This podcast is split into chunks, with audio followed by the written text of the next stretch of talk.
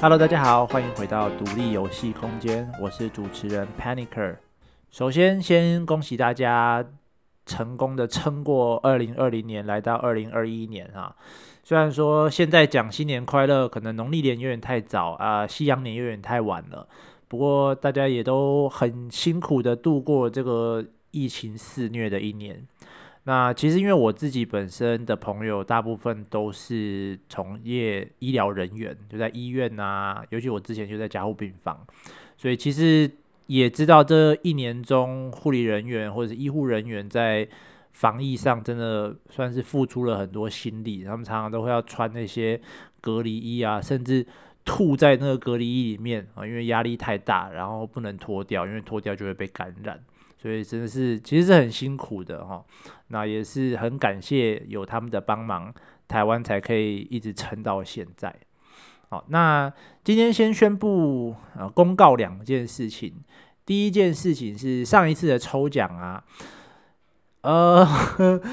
算是成功也算是失败啦。就是最终它并不是一个抽奖活动，因为符合资格的留言只有一个，所以那个人。哦，他留了言之后，他就直接拿到了游戏，所以就是也不是抽游戏了，就是留言送游戏这样子。那后来他选择的是呃《Undertale》这款游戏，就《传说之下》。那我在这边就稍微念一下他在我呃脸书专业上面的留言。他说：“我喜欢第四款游戏《Undertale》，《Undertale》这款游戏真的一直让我留下非常深刻的印象。”虽然说因为语言的关系，让我一直迟迟没有下手，不过其在 Steam 上面令人感到惊讶的好评率以及出色的音乐，都一直在叫我要赶快去尝试看看。特别是音乐，我虽然没有实际玩过游戏，不过这个游戏在同人音乐里面算是蛮知名的，甚至有些音乐游戏还会出关于这个游戏的主题 DLC。曾经有段时间自己对他音乐还蛮中毒的，希望可以中奖。差 D 哦。先谢谢他愿意在我的这个专业留下一个符合抽奖资格的留言哦，不然我们这一次的抽奖就要直接流标了。哦，那 Undertale 这一款游戏其实它真的在同人就是二创界算是蛮知名的一款游戏哦，不论是在音乐上哦，它音乐本来就很棒。在角色的塑造上也做得蛮成功的，所以在当初任天堂明星大乱斗推出了其中一个 Undertale 角色的 Skin 的时候，也造成了一个大轰动。这样子，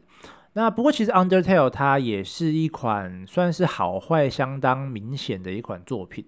很多人在一开始玩的时候就会因为它的界面啊，或者是游戏操作的玩法看起来有那么一点粗糙，然后就退坑了这样子。那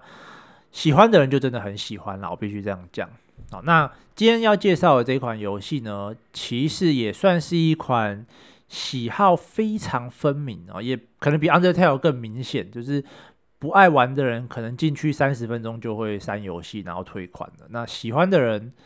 像我啦，可能也玩不了太久，但是就是会真的很喜欢这样子。好，那总之非常感谢这位留言的朋友。然后第二件事情呢是，呃，下一次的更新就是在这个月底，应该会是一个跟其他众多游戏类的 podcaster 联播的一个主题节目，好，所以希望大家可以拭目以待。这样，那到时候也会介绍，诶，到底有哪些的游戏类的 podcaster 有参加这个活动？其实蛮多的啦，基本上绝大部分的应该都囊括在里面了，这样子。好，那我们就正式进入今天的主题吧。今天我们要讲的游戏就是《The Witness》见证者这款游戏。那《The Witness》呢，其实是就是 Braid 的制作人哦，一个非常知名的独立游戏创作者。他继 Braid 之后的第二款商业游戏。那如果你不知道 Jonathan Blow 这个人是谁的话啊，首先可以先推荐你去看，呃，先去听。我前面的集数有一集在介绍独立游戏电影的这个纪录片，里面就有提到 Jonathan Blow 这个人。那 Jonathan Blow 这个人，简单来说呢，他有点像是独立游戏界的 OG 吧，就是算是一个指标性的人物这样子。那他在做 Braid 的时候就已经累积了很多名声，然后算是带起了整个独立游戏风潮的领导人之一这样子。那不过老实说，我其实我本人并不喜欢玩 Braid，虽然我全破，可是。Braid 的操作或者是美术，甚至关卡设计，我都没有很喜欢，所以我当时其实是冲着 Jonathan Blow 的名号，硬着头皮把它玩完的，所以我其实并没有很喜欢。当然，它里面很多设计其实是很精妙的哦。不过第二款 The Witness 就真的算是让我整个就是有点被震撼到，这样就噗，脑袋就爆开这样。那这款游戏其实是我在二零二零年快要接近年尾的时候玩到的这款游戏。那所以我想说，二零二一年的第一集我就来介绍一下我二零二零年最影响我最深的一款游戏。不老实说，我觉得这一款游戏在我人生里面都算是一个很特别的游玩体验。所以我这一次的题目才会是这样，就是如果我这一辈子只能玩一款游戏的话，我就会选择《The Witness》这款游戏。那我也很希望。这款游戏是我当初第一款玩到的游戏，就是它是一个非常游戏的游戏，就是它，呃，我们常常会说游戏是一个综合的艺术嘛，里面有故事啊，有剧情嘛，然后有角色，有绘图，有声音，有动画，有影视，有各式各样的艺术都囊括在游戏里面。可是《The Witness》呢，就是一款基本上它不靠角色设定、不靠剧情、不靠音乐、不靠其他有的没有东西，它单纯就是靠互动、靠游玩这件事情。那当然，它的美术，它的美术其实并不能算是一个很漂亮的美术，但它的美术是为了服务它的玩法而产生了一个呃非常精妙的一个。美术设计吗？我觉得这样讲可能比较准确一点。它其实并不是单纯的，比如说一张图片或者是一个风景，它其实是为了要支持它的玩法才做出这些看似漂亮的风景，这些美术。其实我在做今天这一集节目之前呢、啊，想说稍微就《The Witness》这个游戏写一点简单的游戏简评，结果呢，我还有五千字的这个。计划书要投给我的奖学金的都还没写，我居然就写了八千字的游戏简评，简直是一篇论，快要是一篇论文的量了哦。所以就知道我对这个游戏真的是有很多感触。我并不觉得《The Witness》是一款最好玩，或者是最漂亮，或者是最怎么样游戏。但就像我刚刚前面说的，我认为它是一款最游戏的游戏。嗯，OK，那。首先介绍一下《The Witness》呢，它是 Jonathan Blow，就是这个制作人呢，在 Braid 之后开发的第二款商业游戏嘛。那他在开发完 Braid 之后呢，他找来了七名的核心成员，组成了 Thekla 工作室。那 Thekla 工作室在二零零九年公开了这款游戏之后，他们就一直开发，直到二零一六年才正式推出，也就是。八个人花了七年的时间才把这个作品给做出来，而且在过程中，他甚至把前作《Braid》前作《Braid》是一个非常热卖的一款游戏，他把《Braid》赚来的大概四五百万的美金全部都放在这款游戏的开发上面，然后烧得精光，甚至还没有办法开发完成，然后最后他跟他朋友借完钱才把游戏做好。不过游戏的品质跟内容就真的无话可说了。他在游戏开卖的第一周就已经卖了五百万美元的销售额了，所以基本上马上就打平了他的开他的那个开发金额哦。但是我觉得这部分可能有一些 Johnson Blow 的名声加持啦，因为其实我觉得真正喜欢这款游戏，或者说你可以吃得下这款游戏的人，并不是很多啊，因为这个游戏它其实真的很难很难。如果说它是解谜益智游戏的魂类游戏的话，我觉得都还有点小看它了哦。因为《The Witness》呢，它的通关它有两个，它有两个结局，一个隐藏结局这样。那它的结局，第一结局通关的玩家有十八点一 percent，然后隐藏结局通关的成就只有四点三 percent。那给大家做一个比较哦，宫崎英高的魂系动作游戏《黑暗灵魂三》的通关率是百分之四十，足足比它多了二十二 percent。那《只狼》也有高达三十二趴的通关率，也比它多了十几趴通关率。那《The Witness》呢？它其实是一款操作非常简单，完全没有任何，呃，几乎完全没有任何动作元素的游戏。它可以把无数的硬核玩家虐到劝退。哦，它到底有什么很厉害的地方？又为什么它要这样设计的这款游戏这么难呢？哦，那首先我必须要说两件事。第一，如果你本身不喜欢玩解谜游戏或者是高难度的游戏，那这款游戏大概不会很适合你。你可以直接。留下来就听我分享我自己玩的经验就好，不用去特别虐待自己这样。可是如果你有考虑，或是你有任何打算要亲自去体验这一款游戏的话，我是非常建议你现在马上就关掉，就不要听了。你先花个几十个小时去玩这款游戏，玩完你再回来听我的感想。因为《The Witness》这款游戏，我其实认为你在没有任何了解的情况下去玩这款游戏，然后在过程中完全不要去看任何的攻略或者相关的资讯，才是这款游戏最完整可以体会到的核心体验啊！当然，大部分的游戏其实都这样啊，只是我觉得这款游戏能带给你的感受，在这个部分又更吃重一点。好，那接下来就给你们五秒钟来离开哦，哈，五、四、三、二、一。留下来的人就是要有被严重爆雷的准备咯。好，那我们就开始喽。首先，《The Witness》这款游戏到底在玩什么？哈，呃，根据 Jonathan Blow 本人的说法，哈，他在开发《Braid》之前，其实曾经有一段时间，呃，在他主持的一个类似开发者创新的一个活动里面，出现过一种滑鼠手势操作的这种。流行吧，就一个小小的流行，然后搭配一个剑与魔法的游戏啊，比如说你在冒险中，你可以用滑鼠在荧幕上画一个圈圈，或者是一个图案，就一个 Z 字形、一个 A 字形，怎么样都可以，然后它就会释放出特定的法术，比如说火球啊，或者是治疗术这样子。那其实这这种玩法至今偶尔都还是会出现，但是现在可能比较常在手游上面看到了，好。那当初的本意其实就是想要将这个游玩的方式，好配合这种手势操作，可以增强它的代入感。不过其实大家到现在可能也看过一两次或两三次这种游戏，它其实比较像是一种噱头吧，我觉得。因为这个做法就是把你原本一个按钮，比如说你按 Q 就可以放的法术，你刻意把它变成了一个比较复杂的操作方式，它其实并没有什么太大的意义。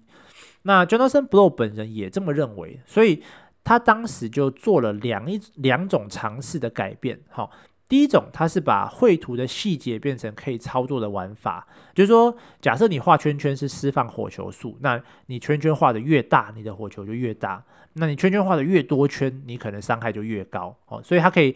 算是提升了这个手绘的必要性跟它的可玩性。那第二种改进的方式呢，就跟我们今天要讲的主题，也就是 The Witness 有非常大的关联。那也就是说，Johnson Blow 希望玩家在游玩的过程中，因为观察而学会魔法。啊，这是什么意思呢？就是玩家在游戏中啊，就像这种剑与魔法游戏，你通常都是打赢了某只魔王啊，或者是在某个宝箱中发现了一本魔法书，然后你就点两下，然后就学会了怎么使用这个魔法，然后就画这个图把它放出来。但是呢，Jonathan Blow 的想法就是，如果你打从一开始你就可以释放所有的法术，可是你不知道要怎么样释放这些法术，你不懂你要画怎么样的图，你才能放这些法术，所以。他希望你取得法术的方式呢，是你在游玩的过程中才观察到的。譬如说，那些魔法可能不是画在一个魔法书或者是卷轴上，可能是呃，举个例子，譬如说，你辛辛苦苦的爬上了一座喷发中的火山，然后你到达山顶之后，你无意间往山顶下一看，哦，你发现，诶，你当初辛苦爬上来的这一条蜿蜒小路。连成了一条线，好像是一个什么特别的符号，所以你灵机一闪，在空中画出了那一条小路的轨迹，然后嘣，一颗火球术就这样从你的法杖中轰出来。他认为这个才是玩家真正想要在冒险中所得到的回馈与成就感。那他最后把这个想法不断的精炼跟打磨，最后他留下来的就是所谓这个画线的这个核心元素，然后它就变成了 The Witness 这款游戏。那 The Witness 这款游戏呢，它其实在某种程度上是 Jonathan Blow 在致敬神秘岛系列。我不知道大家有没有玩过这个系列，它就是那种点击冒险游戏，它英文叫做 Mist 哦，就神秘岛。那它其实是一个非常老牌的一个作品哦，它就是一种点击冒险游戏这样子。但是因为 Jonathan Blow 认为这种传统的点击或者是解谜游戏呢，常常会让玩家在卡关的时候。就出现一些暴力破解这种方式，完全让游戏丧失乐趣。譬如说，他找不到一把钥匙，所以他就整个萤幕从左上一直点点点点点点点，一个一个一个像素一个像素一直点点到最右下角，然后希望可以点到一只钥匙这样子。那他认为这样子的游戏就会破坏玩家在游玩的感受。所以 Jonathan Blow 在做的 Witness 的时候呢，他把规则定得非常的明确跟简单。整个游戏你就只做一件事情，就是当你看到了一个平板的时候，就游戏里面有很多的平板，这些一些面板，那这个面板上面呢就会有题目，然后就在这个面板上面画线，每一个线都有一条呃的一个完整的线，都会包含一个起点的圆圈，然后延伸出一条线，最后终点是一个半圆的终点。那游戏中所有的谜题跟互动方式，全部都是用这样子的方式来完成。哦，那根据作者本人的说法呢，他其实是希望这款游戏在游玩的时候，不需要你有任何的社会背景与经历。什么意思呢？举个例子，以常见的密室逃脱游戏来说，最终你的目的可能是要找到一把钥匙，然后打开那个锁住的门，最后你就逃脱成功了嘛。可是这个问题对我们来说不会是什么太大问题，因为我们当然知道门如果被锁住，就是因为你需要你没有钥匙，所以它被锁住了嘛。可是如果今天是一个呃，比如说三岁、五岁的小孩来玩这款游戏，他可能从来都没有看过门或钥匙，当然这比较极端一点的例子啦。他可能从来不知道门跟钥匙之间的功的作用是什么，他就没有办法理解说哦，我要去找到一把钥匙才能把门锁给打开。导致他没有办法顺利游玩哦，当然这就真的比较夸张一点，不过这就是大概是这样子的意思。所以为了做到这样子的体验呢，Jonathan Blow 所选择的方式就是在整个游戏中从零开始教导玩家一整套全新的机制跟方式，而且在这个过程中完全不依靠任何的语言来做教学。我觉得他没有任何的。指导，比如说，哦，你这边要往前走，你这边要把这个线画开，就不会有任何的文字来叙述。那整个游戏中所有的开关、门锁、操作感，全部都是用面板上画线的方式来完成。好，那当然，这种一脉相承的操作方式，其实也可以让玩家很容易的产生更深层的代入感。而这样子带入一个全新机制的。解谜游戏与传统或者其他解谜游戏最大的差别就在于，一些传统的解谜游戏，譬如说传送门啊，或者是呃塔罗斯法则这样子的游戏，你通常会被告知说，哎，你这个传送枪或这个镭射光是用来干嘛的？他可能会先给你一些很简单的题目让你照着做，接着你就要找到如何运用这些工具来达到终点的方式。那接下来你可能就是一直用同一套的工具，偶尔多了一些工具，然后不断的解出呃作者给你的这些谜题，然后让你要达到终点。可是呢，在 The Witness 里面呢，当你来到一个全新系列的谜题前，你大概会是满脸问号，因为这个游戏里面并不会有任何的教学机制告诉你规则是什么。就像你拿到了一把传送枪，可是你根本不知道这是一把传送枪的这种感觉。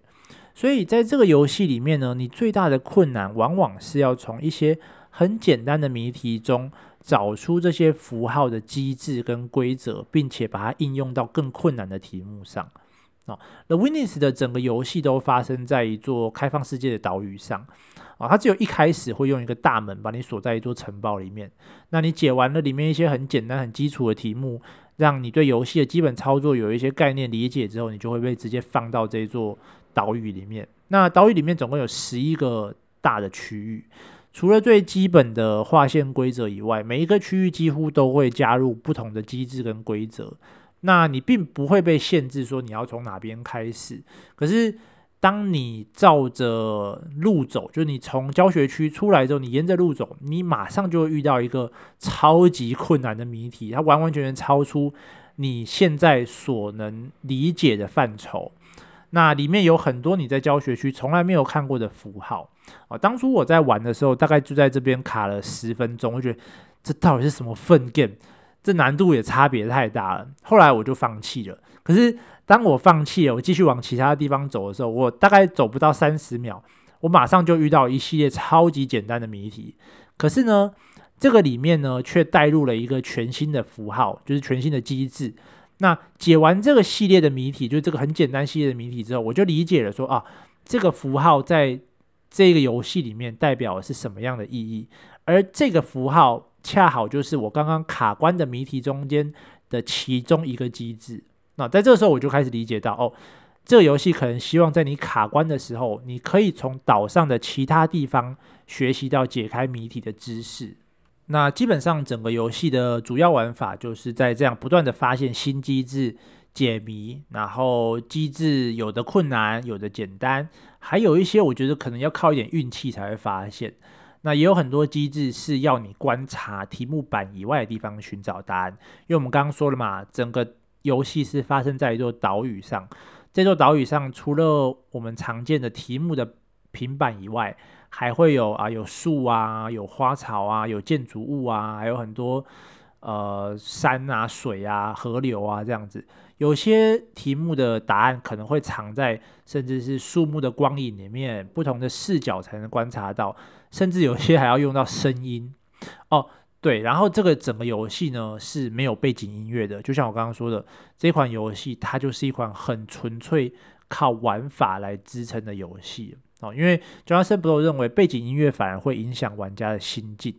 哦，但是在解开这个谜题的过程中啊，其实你会体验到量并不算很多，但是非常深刻的这个 aha moment，你就会觉得哇靠，我是天才吧？我也太厉害了，居然连这样子我都想得出来。顺便跟大家提一下，我其实。在我的节目里面，很常听到 “aha moment” 的这个词嘛，然后我刚好运气很好，就是其实我一直都想要找到它的原文到底是什么，因为它最早并不是叫 “aha moment”，然后很 lucky 的是，我这次在找资料的时候就发现了，它其实最早它是一个希腊语，叫做尤里卡 （Eureka）。那 Eureka 其实是阿基米德当初在发现浮力理论的时候，就是他。如果大家有听过这个故事，就是阿基米德在泡澡的时候，然后把那个皇冠丢进浴缸里面，要看他洒多少水出来哦，就是看里面有没有被掺一些白银，而不是真黄金这样。然后当初他发现的时候，他就是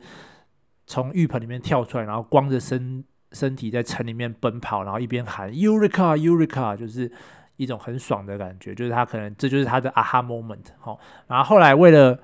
比较容易让大家理解，所以就把它改成了 “aha moment” 的这个词哦，这就是 “aha moment” 的来源哦。题外话了哈，OK，回到了 Witness 本身哈，其实在这个游玩的过程中啊，体验到 “aha moment” 的可能是相对比较少的一个体验啦，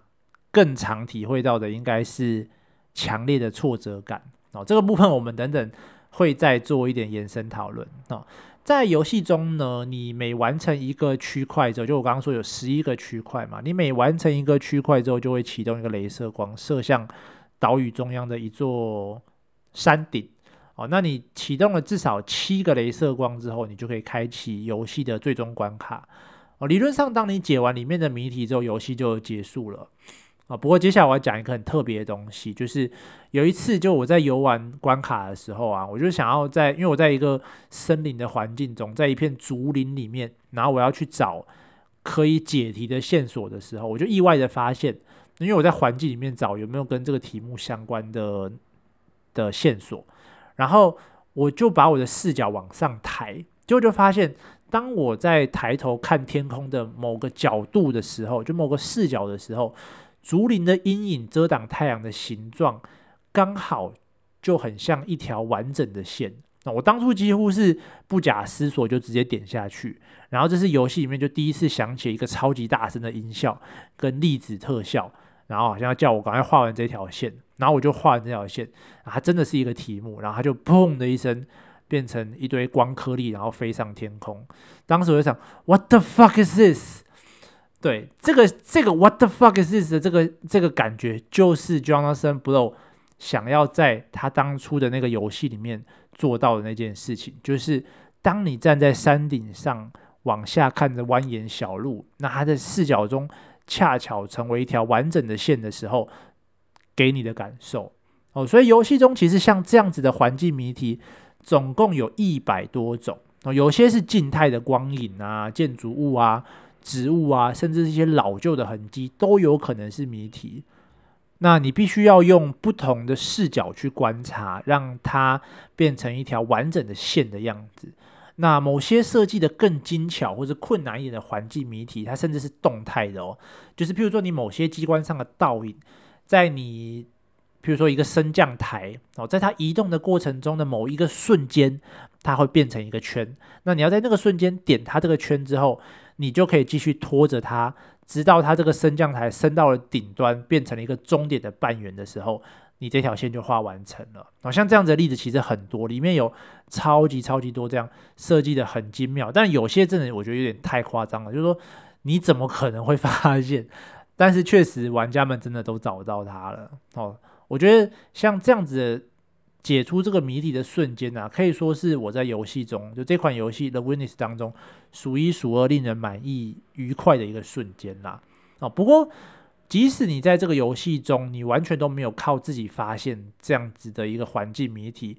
当你最后到了山顶上的时候，就是游戏中盘的山顶时，上面还是会有一个相当明显的提示，让你理解到还有这样子的玩法。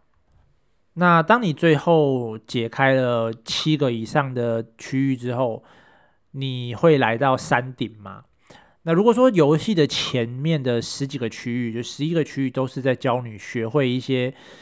基本的规则，并且如何使用它，那游戏最终的关卡其实就像是一个验收的环节哦，里面大概动辄会合并三四种，甚至四五种的机制，在一个谜题中。甚至还有一些莫名其妙的变体，那这个整个难度比前面的关卡提升了好几个档次。所以其实我在玩这款游戏的时候是花费了很多很多的脑力，就有点类似你玩到最后已经心力憔悴，你虽然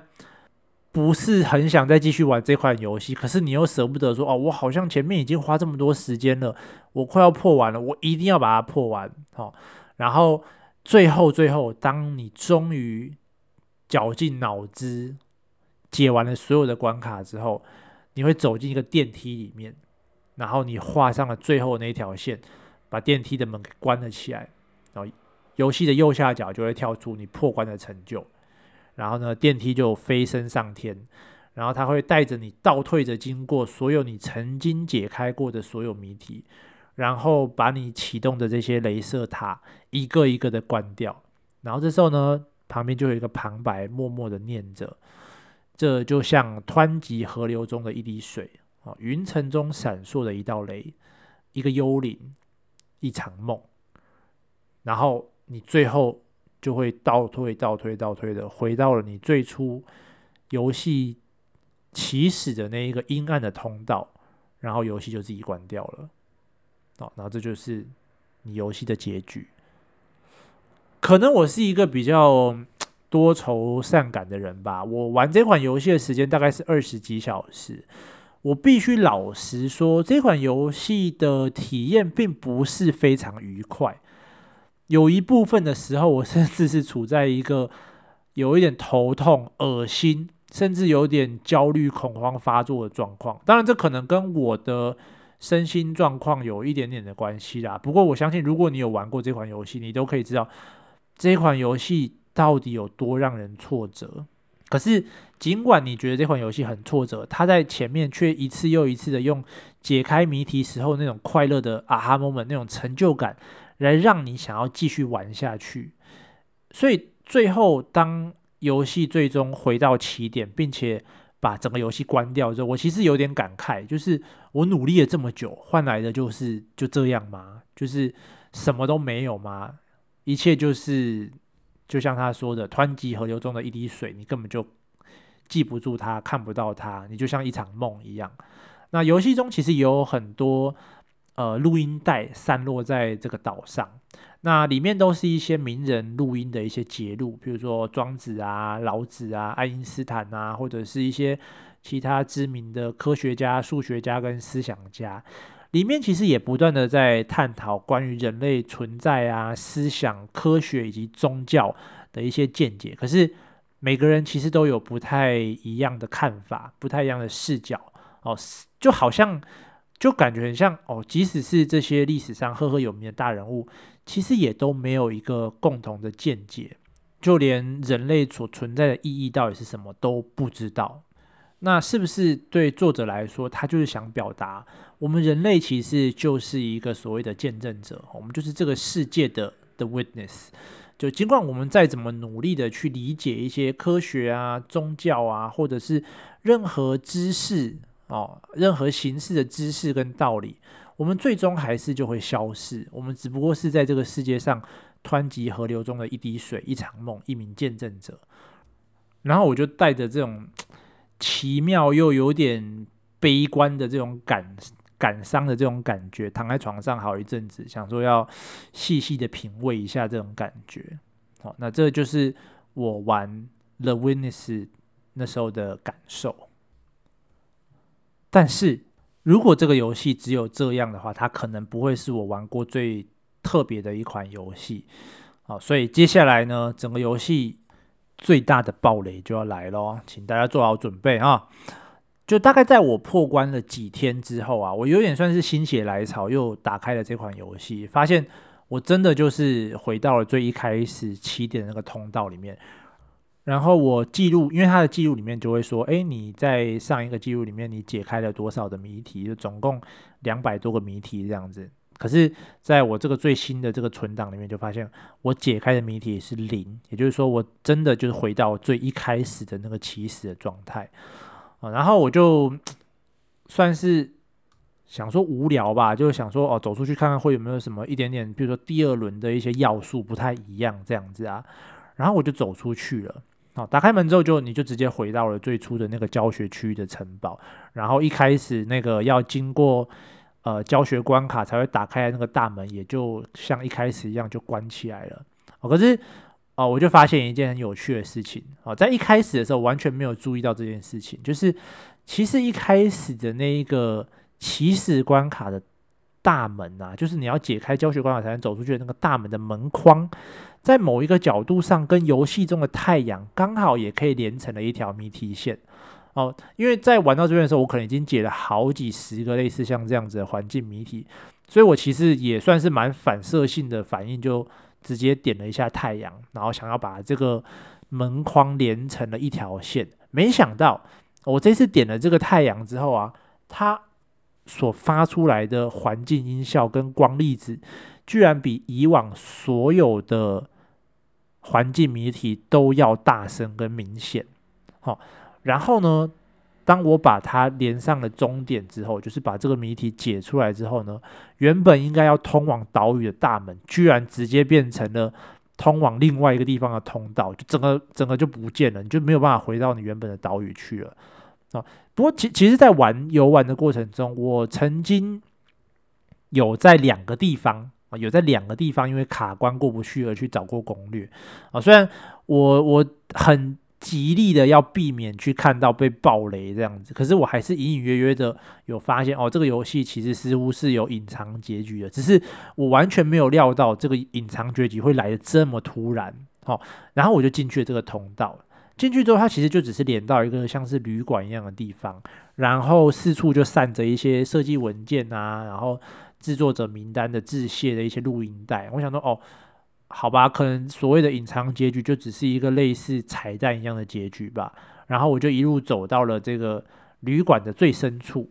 那最深处里面呢，它有一个洞穴。首先，你进到洞穴之后，你就会发现哦，其实里面还有一些地方跟谜题是我之前在游玩的过程中完全没有碰过的。只不过在这边你只能看到那些谜题而过不去。啊，后来我在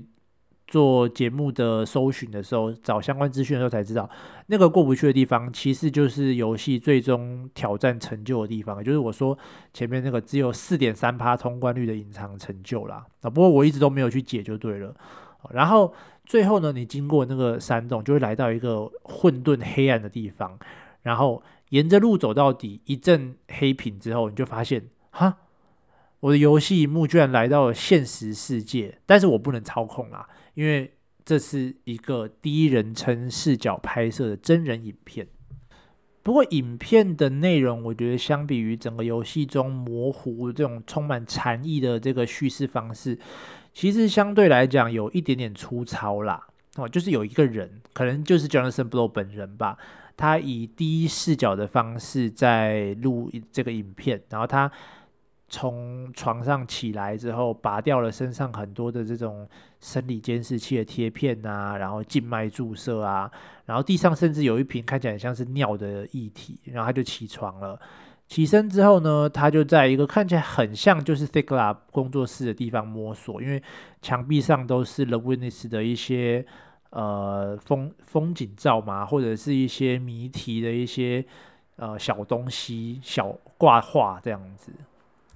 然后这个男人起床之后啊，就好像还有一点点分不清楚，诶，他到底是在现实还是在梦境中？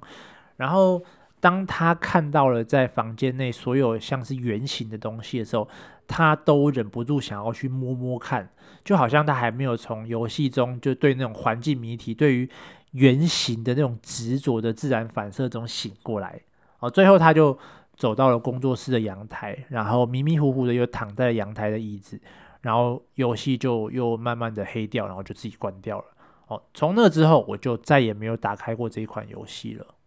那根据我后来上网搜寻的资料啊，这个似乎就是目前为止全世界玩家所可以玩到的真正的结局了啦。那尽管它其实还有很多的环境谜题啊、隐藏成就可以解，可是会有回馈剧情的内容，似乎就就到此为止了这样子。那对于这样的结局，其实网络上真的有各式各样的想法，有人认为。就是 Jonathan Blow 希望让玩家借由这款游戏来体验像他这样子有点偏执的人的这种感受。那也有人说这座岛是一个人工智慧的训练场哦，最终人工智慧解出了谜题，所以被传送回了人类的脑袋中取代了他。那也有人认为 Jonathan Blow 只是故意用一种很复杂、好像带有禅意的方式来讲述一个。人在做游戏试玩时候的经验哦，就是他觉得我们都想太多了这样子。那尽管是有褒有贬啦，不过我认为当这个作品可以引起这么广大的回响，而且大家都有不同的看法的时候，就已经证明它其实是一个优秀的作品。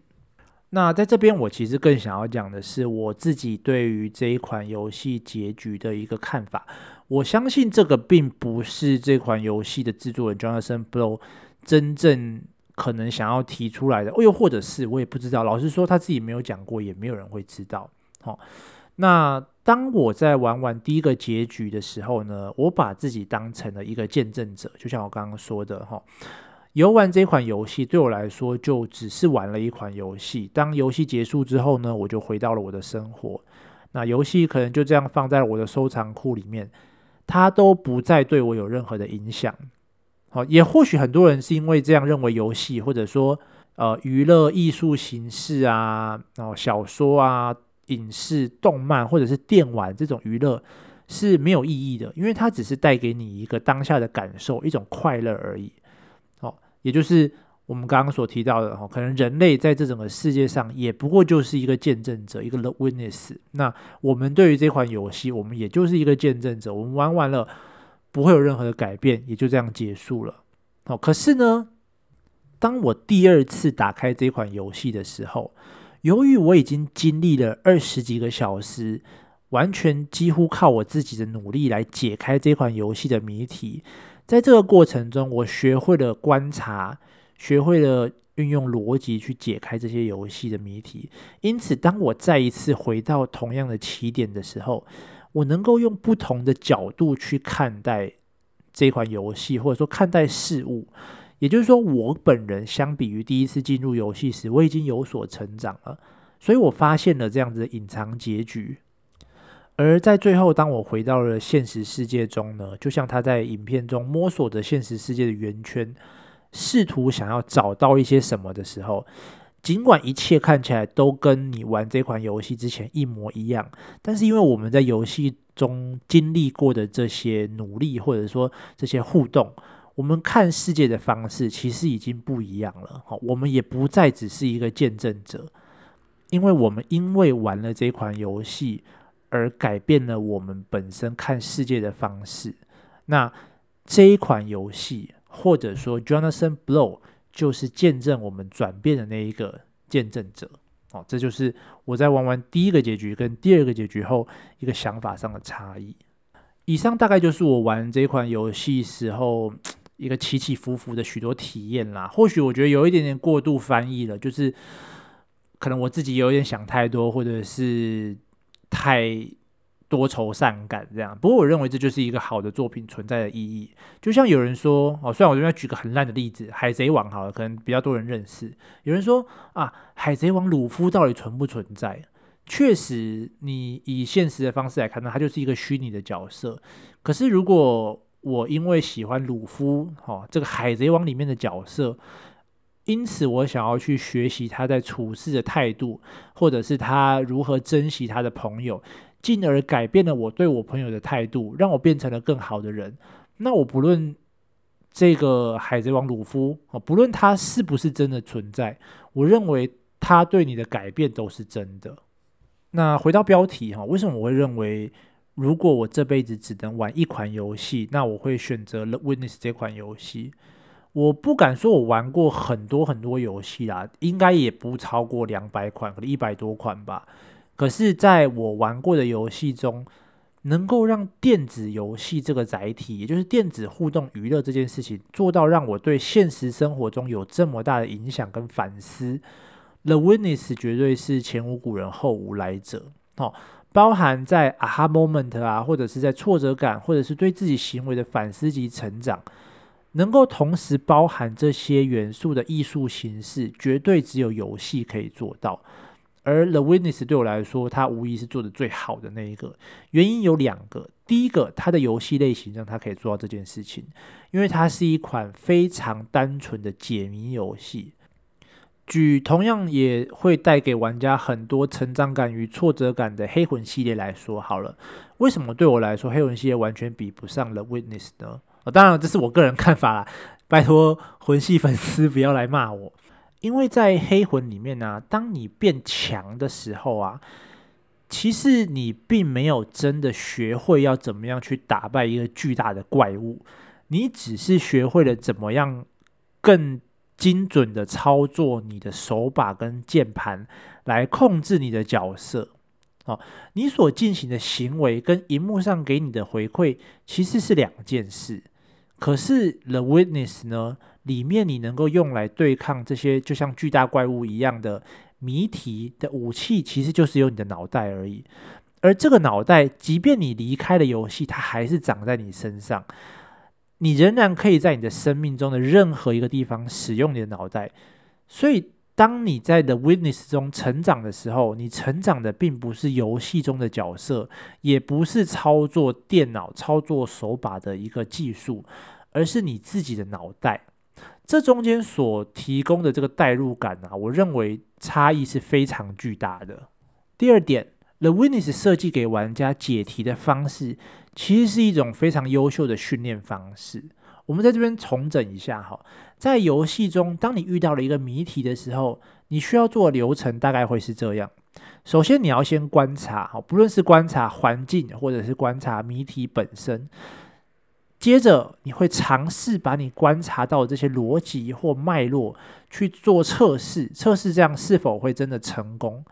第三，不论你成功与否，你都会把你这一次尝试的结果记在你的脑袋里面，或者是有些人会用纸笔把它真的把它记下来。接着呢，你会不断的尝试，直到你找到一个真正可以被复制、不断成功的脉络或逻辑。这个一系列流程其实可以拆成五个步骤，也就是观察、假设、实验、分析跟结论。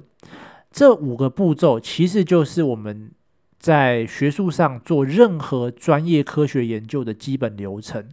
也就是说，你从这款游戏中学习到的成长，其实是真正可以应用到非常专业的科学研究上的观念。而你在游玩的过程中所体验到的这些挫折感与 aha moment，其实也是许多科学家或者是研究人员在工作上时常会有的体验，不论是成就感或者是挫折感。那以上大概就是我对《The Witness》整个游戏体验下来的完整的感想。就像我前面说的哦，这真的是一款缺点跟优点都非常明显的游戏。我相信，真心的认为这款游戏玩起来很愉快的玩家，应该是几乎不存在的。那完全没有看攻略的玩家，可能也是少之又少。哦，顺带一提。游戏中呢，其实有一个隐藏的电影院。那你可以在游戏的一些角落找到类似像藏宝图一样的密码纸。那当然，它这个密码还是用划线的方式啦。好，那如果你在电影院里面把这些密码纸输入进去的话，你总共可以看到六个截然不同的影片片段，大多都是几十分钟啦。好，那有一些是什么 BBC 的纪录片啊，那林修斯的采访啊，还有。数学家费曼的一些采访，甚至是一整场长达一小时的游戏开发者演讲片段，这样子。其中有一个片段令我非常非常的印象深刻，哦，那也是在游戏中我算是最惊讶的、最有感触的一个游玩体验。好，那个片段呢是电影《乡愁》的结尾，哦，一段长达八分钟的片段。就是在乡愁电影里面呢，主角端着一个蜡烛哦，试图在不蜡烛还是打火机，有点忘记了，试图在不被风吹熄灭的情况下走过一个干枯的水池，可是过程中却不断的失败重复，然后小心翼翼的，最后才终于成功了。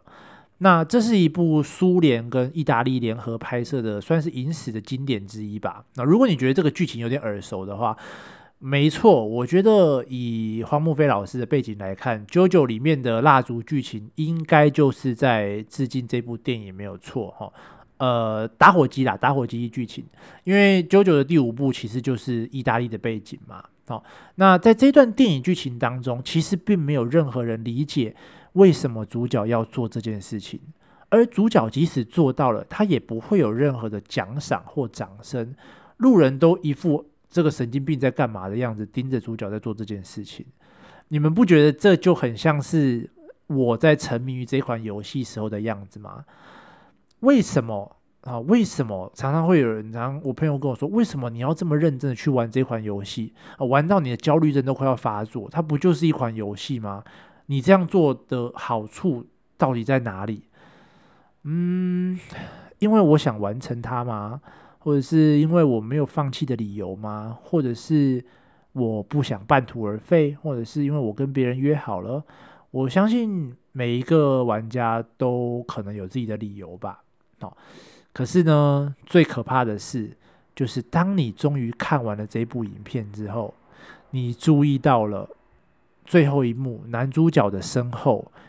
有一个建筑物，建筑物的上面。有一个圆形的大窗，啊，即使在你看完这长达八分钟的时间里，你不断的看着男主角在努力的做着一件看似毫无意义的事情，也让你忍不住反问自己为什么要做到这种程度。但你仍然在看到最后一幕，男主角身后建筑物上面的圆形大窗的时候，你跑到了电影院播放室的后面去看，你的想法仿佛就被 Jonathan Blow 看透了一样，在那面墙的背后，主角身后的那扇大窗连接到了一个环境谜题。你知道，你解开了这个谜题，也没有任何的意义，没有任何的奖赏，可是你还是忍不住把你的花束点了上去。你不禁在想我这么做到底是为了什么？